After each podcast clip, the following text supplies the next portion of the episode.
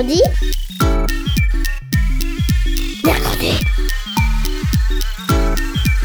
Mamie, on est grosse mercredi. Mercredi Mais c'est quoi? C'est trop nul, mamie.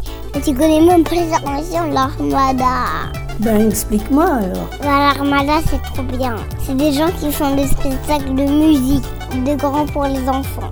L'armada, oui, mais mercredi. Une émission de grands pour les enfants. Bonjour à tous Bonjour les enfants Bienvenue dans Mercredi. Aujourd'hui, nous allons vous parler des vampires.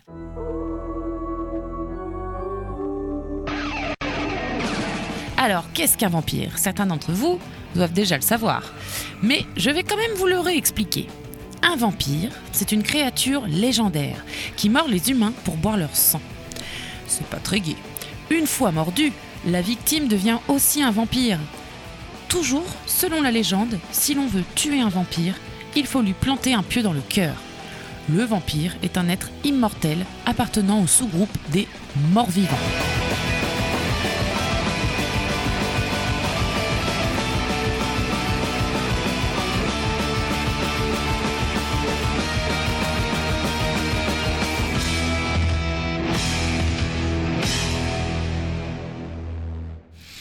Je vais vous raconter maintenant, mais ça vient d'où les vampires? Quand est-ce que ça a été inventé? Eh bien, selon une légende, le célèbre poète anglais Lord Byron passait en juin 1816 ses vacances en Suisse avec des amis écrivains. Mais un gros orage éclata, les empêchant de profiter de leurs vacances. Byron eut alors l'idée pour s'occuper de proposer à ses amis d'écrire chacun une histoire qui fait peur pour se la raconter le soir. Seule Mary Godwin, qui ne s'appelait pas encore Mary Shelley, et Bram Stoker y arrivèrent. Mary Shelley écrivit Frankenstein, tandis que Bram Stoker, de son côté, raconta l'histoire du plus célèbre vampire, le comte Dracula. Donc, il existe plusieurs types de vampires. Le vampire plutôt traditionnel, qui vient notamment du nord de la Grèce. C'est un démon vivant la nuit et se nourrissant du sang de ses victimes. Nous avons aussi le vampire classique. Il ne ressemble plus tellement à ce monstre bestial, il s'inspire grandement de la description que Bram Stoker fait de Dracula. Il ressemble à une personne normale et possède deux canines plus pointues comme des crocs qui lui servent à mordre le cou de ses victimes. Et nous avons bien entendu le vampire moderne, mélange entre le vampire traditionnel et le vampire classique. Il ressemble à des gens normaux, mais se transforme en monstre doté de grandes dents. Mais comment est-ce qu'on reconnaît un vampire? Ah, Camille, très bonne question. Je te propose qu'ensemble, on énumère à tout le monde quelles sont les caractéristiques principales d'un vampire. Premièrement, le vampire est un mort-vivant.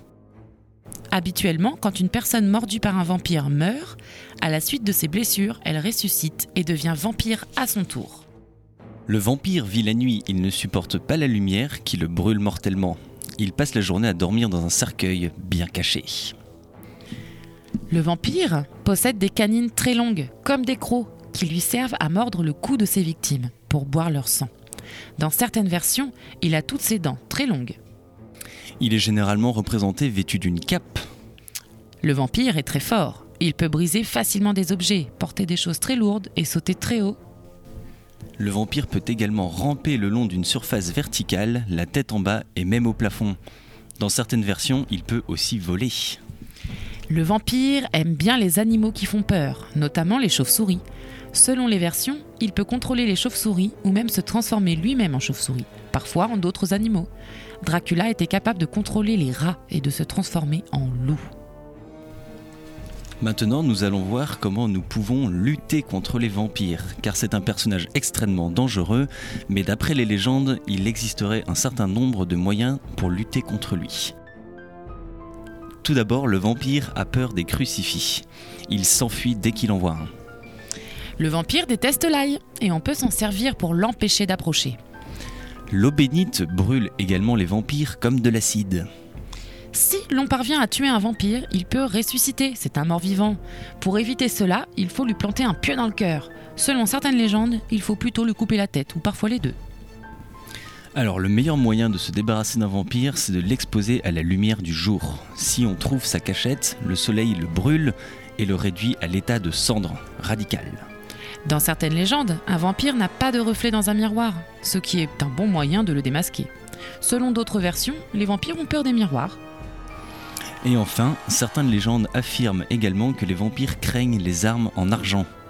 Un peu comme les loups-garous finalement.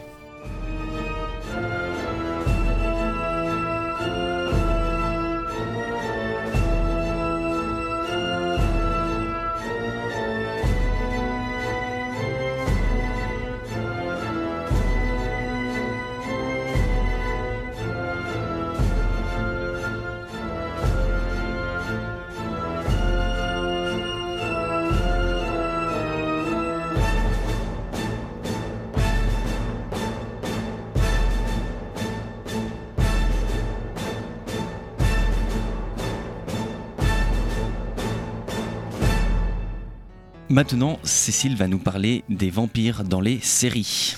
Ah oui, Camille, je vais vous parler des vampires, euh, enfin des séries de vampires, dont une particulièrement très connue, qui est vraiment euh, considérée pour certains fans comme euh, la meilleure série de tous les temps. C'est Buffy contre les vampires. on vous a d'ailleurs mis le, générique au début de l'émission hein, de Buffy, donc très rock.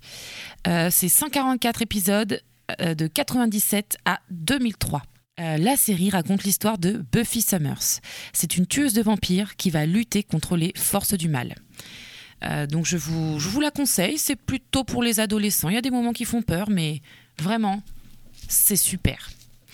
Euh, nous avons également Vampire Diaries, euh, journal d'un vampire en français. 171 hein. épisodes hein, depuis 2009.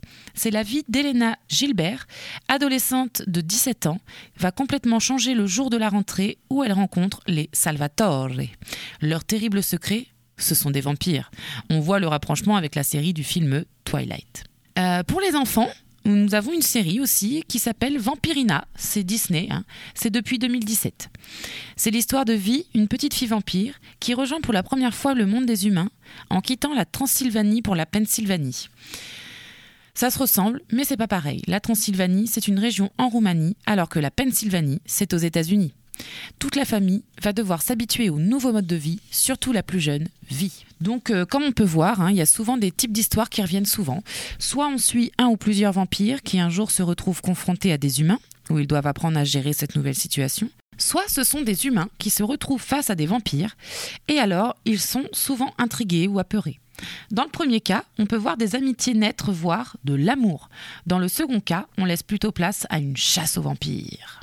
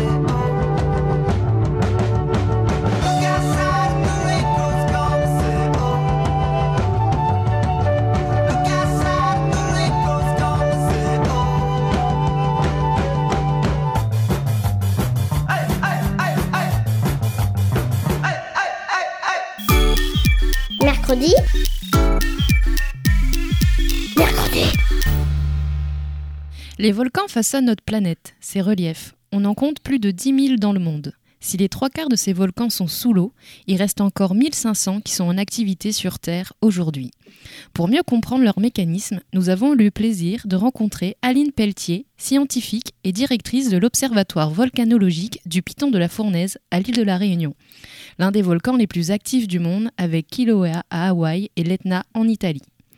Grâce à cet échange, nous irons à la découverte du magma, des différents types de volcans, vous saurez tout sur les éruptions et vous en apprendrez également un peu plus sur la fournaise, mais aussi le Piton des Neiges, l'autre volcan réunionnais. Le volcan, d'une manière générale, c'est un édifice par lequel la Terre évacue sa chaleur. Comme vient de nous l'expliquer Aline Pelletier de l'Observatoire volcanologique, un volcan, c'est une montagne en forme de dôme ou de cône et il peut être terrestre ou sous-marin. Un volcan, ça émet des matières venues des entrailles de la Terre, de la lave, des cendres, et on appelle ça une éruption. On vous expliquera un peu plus tard comment ça fonctionne. Mais pour commencer, on peut se demander comment les volcans se sont formés. Alors il y a plusieurs possibilités et cela se passe très loin sous nos pieds au niveau des plaques dites lithosphériques. En fait, l'écorce terrestre, elle est composée de huit grandes plaques. Il y a euh, la plaque eurasienne, l'africaine, la nord-américaine, la sud-américaine, la Nazca, la pacifique, l'indo-australienne et la plaque antarctique. Ces plaques, en fait, elles bougent et de ces mouvements souterrains peuvent naître des volcans. Alors par exemple, si deux plaques s'entrechoquent et que l'une passe sous l'autre, un volcan va se créer. Et on appelle ça le volcanisme de subduction. A l'inverse, si deux plaques s'éloignent l'une de l'autre, elles laissent s'échapper du magma, ce qui va créer un volcan, et là, c'est le volcanisme de divergence. Et parfois, ce sont les plaques elles-mêmes qui craquellent et laissent apparaître ce qu'on appelle un point chaud. L'île de la Réunion est née d'un de ces points chauds il y a au moins 3 millions d'années. La directrice de l'Observatoire du Piton de la Fournaise nous disait que la Réunion est issue en fait d'une chaîne de volcans qui a créé l'archipel des Mascareignes, les Maldives et une partie de l'Inde. Regardez sur une carte, vous pourrez tracer la ligne de cette chaîne volcanique et de tous ces petits points chauds. On peut classer les volcans en fait par leur couleur et c'est ce que nous raconte Aline Pelletier de l'Observatoire volcanologique. Et donc on a deux types de volcans. Pour faire simple, on a ce qu'on appelle les volcans gris ou les volcans rouges. Donc les volcans gris sont les volcans explosifs, donc il y a des activités extrêmement violentes, avec des, nuées ardentes, euh, des, panaches de cendres qui sont émis dans l'atmosphère. Et les volcans rouges, euh, ou volcans effusifs, comme le piton de la fournaise, où on a essentiellement des fontaines de lave et des coulées de lave. À La Réunion, il y a deux volcans. Le plus jeune et le plus fougueux d'entre eux, le Piton de la Fournaise, qui est toujours en activité, et son vieux cousin, le Piton des Neiges. C'est ce volcan qui est sorti de l'eau en premier. Majestueux, mais très rarement enneigé, le Piton des Neiges est l'un des points culminants de l'océan Indien, puisqu'il fait 3080 mètres de haut. Mais le Piton des Neiges est tout encrassé. Il ne rugit plus depuis longtemps. De volcan rouge, dans sa jeunesse, il s'est transformé en volcan gris avant de s'endormir.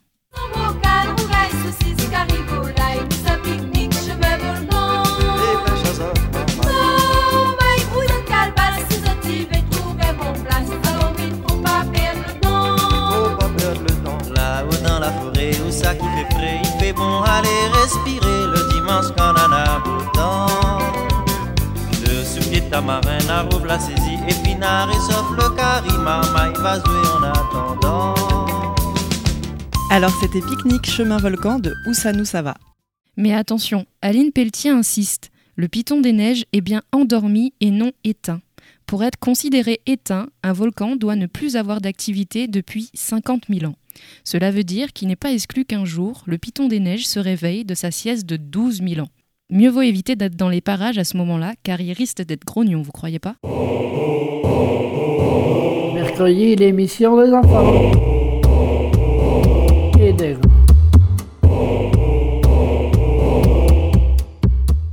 Mais pour définir les volcans, tout à l'heure, on a évoqué le magma. Mais c'est quoi le magma exactement? Eh ben en fait, le magma, euh, ça se forme dans le manteau terrestre à une centaine de kilomètres en profondeur, là où la température et la, pression sont très très intenses. Et cette chaleur fait fondre la roche. Du coup, la roche devient liquide et cette roche en fusion va se mélanger à des gaz et former ce qu'on appelle le magma. Euh, ce magma ne fait pas que bouillir tranquillement dans le sol de la Terre, en fait il cherche toujours à sortir. Il va s'entasser dans le réservoir sous le volcan et euh, avec la quantité de gaz dissous, au fur et à mesure, la pression va s'accumuler. Les bulles vont entraîner le magma vers la surface du cratère et c'est là qu'arrive l'éruption. Le magma prend toujours le chemin le plus facile pour remonter à la surface, et du coup les éruptions ont toujours lieu, plus ou moins, au même endroit, là où c'est déjà fracturé. Et lorsque le magma est évacué du volcan, on l'appelle la lave. En fait, lorsqu'il arrive à la surface, le magma rencontre l'air qui est beaucoup plus froid que lui, il devient plus épais et forme alors la lave, et sa température atteint presque les 1200 degrés. Cette lave va couler autour du volcan et refroidir petit à petit pour reformer à nouveau de la roche. À noter que lorsqu'un volcan vieillit, la composition de son magma change et a besoin de plus de pression pour sortir. Les volcans peuvent devenir donc plus méchants en vieillissant, avec des éruptions plus fortes.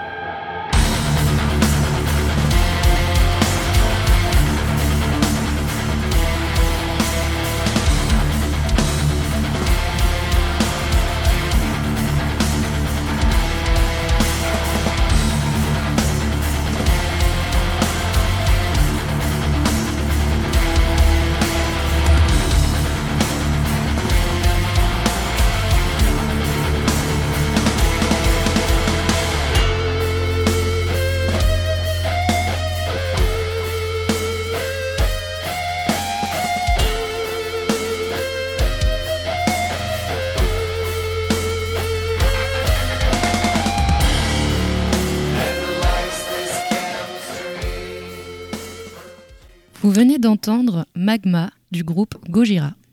Et alors j'ai cru comprendre que les volcans faisaient de la musique. Et oui, figurez-vous qu'un ingénieur qui se nomme Domenico Vicinanza fait de la sonification des volcans. La sonification consiste à remplacer des données sismiques, c'est-à-dire les données des mouvements du sol, récoltées par des appareils de mesure, et à les remplacer par des notes de musique. Par exemple, je vais dire n'importe quoi, mais à chaque fois qu'il y aura le chiffre 12, ce sera un Do, ou le chiffre 7, un Ré. Il a commencé à travailler sur le plus grand volcan européen. Et comptons un extrait de la mélodie de l'Etna.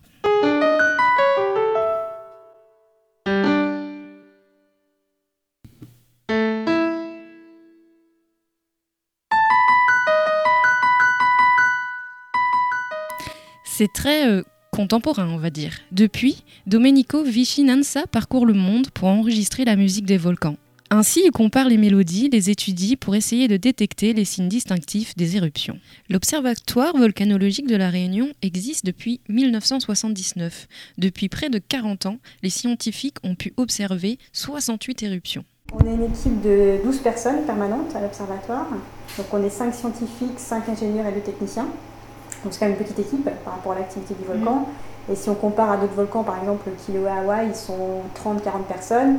Et à l'Etna, euh, en Italie, ils sont une centaine de personnes, pour des volcans qui sont aussi actifs.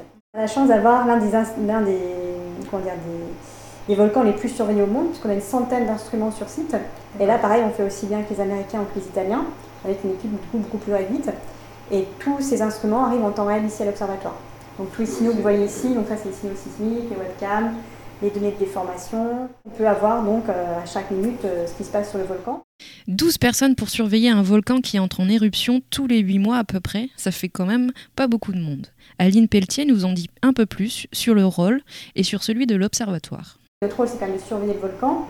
On a une personne qui est d'astreinte H24, euh, enfin il y a toujours une personne d'astreinte H24 7 jours sur 7. Et c'est cette personne en fait qui a appelé directement par l'alarme s'il y a euh, une activité sismique suspecte, s'il y a une augmentation d'activité, ou même s'il y a un matériel qui ne fonctionne pas, s'il n'y a plus d'électricité à Bourmura. Et pendant les éruptions comme actuellement, il y a une astreinte renforcée, où là on s'oblige toutes les deux heures la nuit à se réveiller pour, en plus de l'alarme, vérifier que tout fonctionne bien, qu'il n'y a pas eu de choses qui s'est passé qui n'auraient pas averti l'alarme, et voir si le système n'est pas planté. Donc on se force de, se réveiller en plus de l'alarme instrumentale toutes les deux heures. L'autre rôle de l'observatoire, c'est aussi la recherche puisqu'on est dans les 12 personnes, on est aussi 5 chercheurs. Donc on utilise ces données-là à la fois pour la surveillance, mais également pour faire des travaux de recherche. Et le troisième rôle de l'observatoire, c'est tout ce qui est diffusion des connaissances, c'est-à-dire euh, pour les 5 enseignants-chercheurs, c'est donner des cours à la fac, euh, accueillir les radios, etc. etc. donc euh, divulguer l'information. Elle nous dit aussi que l'Observatoire travaille étroitement avec la préfecture. Il faut savoir aussi que l'Observatoire, c'est le maillon 1 du plan Orsec spécifique volcan. Ça veut dire que c'est vraiment nous, dès qu'on a les premiers signaux avant-coureurs d'éruption, qui donnons l'alerte à l'état-major de zone, qui est un, un sous-bureau de la préfecture et qui est en charge de la sécurité des populations. Et après, c'est eux donc, qui déclenchent les différents niveaux d'alerte en fonction des informations qu'on leur donne. Parce que ici, l'éruption, c'est pas danger, c'est faut aller voir le spectacle. Et le danger, c'est les bouchons sur le volcan. Donc, il faut qu'ils puissent gérer aussi toute cette circulation et tout. Et oui, je confirme, c'est un beau spectacle, car j'ai eu la chance de pouvoir admirer deux ou trois éruptions dans ma vie. Et euh, je vous avoue que la plus belle, c'était en 1998, le jour de la finale de la Coupe du Monde. Mais alors, comment ça se passe? Comment tu t'es sentie à ce moment-là? Eh ben, c'était euh, quelque chose de plutôt euh, magique, incroyable. J'avais vraiment le sentiment d'être privilégiée. Parce qu'en fait, ce qu'il faut savoir, c'est qu'en 98, euh, les normes de sécurité n'étaient pas, pas les les mêmes euh, qu'actuellement. Et euh, du coup, quand il y a eu cette éruption, euh, j'ai eu la chance avec mes parents et mon petit frère d'aller, on a marché un petit peu sur des anciennes laves où il y a des, des arbres qui avaient déjà repoussé et on a marché comme ça, je pense, quelques, au moins une heure. Et en fait, quand on est arrivé devant l'éruption, en fait, devant la lave, qui était en fusion. Elle était, euh, je pense, à, à 5 ou 10 mètres. Et euh, c'était vraiment très impressionnant euh, de voir ce- cette lave qui était rouge, vraiment flamboyante, et en même temps qui commençait au contact de l'air à noircir. Donc il y avait vraiment une espèce de panaché, enfin une lave craquelée rouge, et, rouge et noire qui avançait tout, tout doucement, puisqu'on on disait, enfin, la fournaise, c'est un, volcan rouge, donc la lave, elle, elle, vraiment, elle descend au millimètre, au millimètre jusqu'à la mer.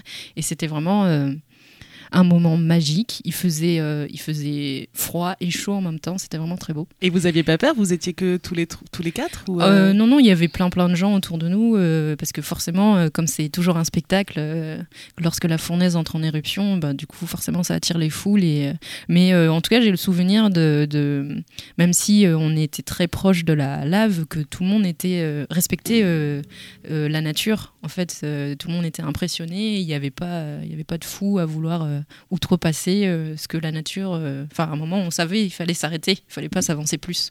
Et même euh, l'autre anecdote, celle, euh, il y a eu une grosse éruption en, en 2007, euh, vraiment qui a duré très très longtemps, qui, euh, qui avec beaucoup beaucoup beaucoup de lave à sortir et à, et à, et couler, et qui, enfin vous savez qu'une fois que la lave se refroidit, donc elle devient elle devient toute noire et elle redevient de la roche, on le disait tout à l'heure, et, et donc cette, cette coulée de lave elle est arrivée jusqu'à la mer. Il y avait plusieurs mètres à jusqu'à la mer, donc ça a refroidi. Et ce qu'il faut savoir, c'est qu'avec le principe d'érosion, donc le contact de la mer contre la roche et le contact du sel, en fait cette euh, lave elle a commencé à s'effriter. Et euh, en s'effritant, en fait, elle est devenue une petite poudre, euh, un mélange de, de, de noir et de, et de vert, parce qu'il y avait aussi un petit vert, et ça a créé en fait une, une plage. Et du coup, euh, depuis 2007, on a à La Réunion euh, la plage, une plage verte, verte kaki, et c'est la plage la plus, la plus jeune du monde entier. J'adore mercredi. Alors, aujourd'hui, on va parler de Child of Light, le premier jeu vidéo qui a attiré mon attention. Child of Light euh, raconte l'histoire d'Aurora, une jeune fille euh, en, 19 en 1895 en Autriche, qui contracte une maladie qui la plonge dans un sommeil profond. En se réveillant, Aurora se trouve dans le monde mythique de Lemuria, dont le soleil, la lune et les étoiles ont été volés par la Reine Noire. Aurora tâchera de retrouver les astres célestes et revenir dans son monde d'origine pour retrouver son père, qui est le duc d'Autriche. Alors voilà, l'histoire c'est un peu euh, dans le monde héroïque fantasy, euh, ce qui nous rappellera euh, très vite le Seigneur des Anneaux par exemple dans ce jeu-là, parce qu'on on va très vite, le Aurora va très vite se retrouver avec plein de compagnons et ils devront avancer dans, cette quête de, voilà de, sauver de sauver son père et de retrouver son monde d'origine. Alors le, le gameplay de ce jeu, donc sa façon d'être joué, c'est un mélange entre le RPG et le jeu de plateforme. Alors les filles, est-ce que vous savez ce que c'est un RPG ou un jeu de plateforme? Alors pas du tout, non. C'est bien ce que je me disais. Un c'est- jeu de plateforme, on, on joue à table euh, sans électronique. C'est un jeu de société, ça. Oui, c'est Et un ça, jeu de c'est société. c'est- c'est- voilà, un jeu de société avec une plateforme, d'accord. Mais non, c'est pas du tout ça en jeu vidéo. Alors un RPG, c'est euh, ça veut dire euh, role playing game. Alors c'est on peut traduire soit par un jeu vidéo de rôle ou simplement jeu de rôle, euh, couramment abrégé en RPG. C'est un type de jeu s'inspirant des codes et des principes des jeux de rôle sur table. On y est un peu. Le joueur y incarne un ou plusieurs personnages qui fait évoluer au fil d'une quête. Donc là, c'est le cas. On, a cette, euh, cette princesse Aurora au début. C'est euh, voilà une jeune fille euh, qui a, quelques, possibilités de, pouvoir. et puis au fil du temps, elle évolue et on choisit en fait son évolution. Donc c'est ça les RPG qu'on retrouve souvent dans les jeux de table avec le, le pionnier du genre qui était Donjons et Dragons, voilà, qui a inspiré beaucoup de, films et de, et de séries. Euh, et le jeu de plateforme, c'est un jeu que je pense tout le monde connaît, mais on ne sait pas forcément que ça s'appelle comme ça. C'est un type de jeu, vidéo, de jeu vidéo dans lequel l'accent est mis sur l'habilité du joueur à contrôler le déplacement de son avatar. Euh, ce qu'on va retrouver euh, souvent, c'est dans les jeux type Mario ou Donkey Kong, où finalement on passe de, plateforme en plateforme. C'est ça qui a pris le, le, nom de jeu de plateforme. Donc voilà, donc ce, jeu de Child of Light, c'est un peu un mélange des deux. On évolue, euh, on fait évoluer un personnage et c'est en deux dimensions. Et on évolue comme ça de plateforme en plateforme, de petit monde en petit monde. Alors pourquoi j'ai choisi ce jeu? Parce que ce jeu-là prône en fait beaucoup de valeurs qui sont pour moi importantes. Ça prend les valeurs de partage, d'entraide. En fait, tous les personnages qu'on va avoir secondaires, euh, au début, on va devoir les aider en fait, pour qu'après ils viennent avec nous nous aider dans notre quête. Et puis petit à petit, voilà, on aide les habitants. Euh, du, de ce monde-là parce qu'en fait la reine noire terrorise tous les habitants. Donc euh, donc voilà quelque chose de- dans l'entraide et puis de, de- dans la solidarité. Donc je pense que c'était vraiment des des valeurs qui, alors moi, me touchaient en tant qu'adulte, mais je pense qu'en en tant qu'enfant, inconsciemment, euh, ça va développer euh, des valeurs assez importantes, je pense. Et donc voilà, au-delà de ça, euh, je pense que c'est artistiquement un- une, une œuvre, en fait, on peut dire carrément, parce que ça vient du graphisme, mais aussi de, la musique, mais aussi du scénario. On dirait un vrai film, en fait. Le graphisme, graphisme c'est tout est fait en bande dessinée à la main, et on évolue dans ce monde comme ça en bande dessinée, c'est tr- très très joli. Et euh, donc voilà, c'est entre la bande dessinée et le livre pour enfants, euh, ce qui est assez rare aujourd'hui dans le jeu vidéo. En fait, tout ce qui est dessiné à la main, souvent c'est des choses créées directement en 3D. euh, dans lesquelles on évolue et là c'est vraiment en 2D et tout en dessin. Euh, donc voilà c'est un, un jeu que je recommande euh, parce qu'il est très beau et que ça se rapproche dans les codes cinématiques d'un film vraiment où on le vit de, du début à la fin et on a envie de le finir. On peut y jouer à plusieurs alors c'est ça qui est intéressant on peut y jouer euh, parents et enfants. C'est quand même pour les plus de 12 ans, je pense, parce qu'il y y a un petit peu de technique, donc je pense pour les, pour les, euh, pour les euh, adolescents, ça peut être très intéressant. On les trouve sur toutes les plateformes, alors euh, sur ordinateur, toutes les consoles de jeux, et pour un prix très raisonnable. Mercredi. Mercredi. Mercredi. Mercredi. Mercredi. Mercredi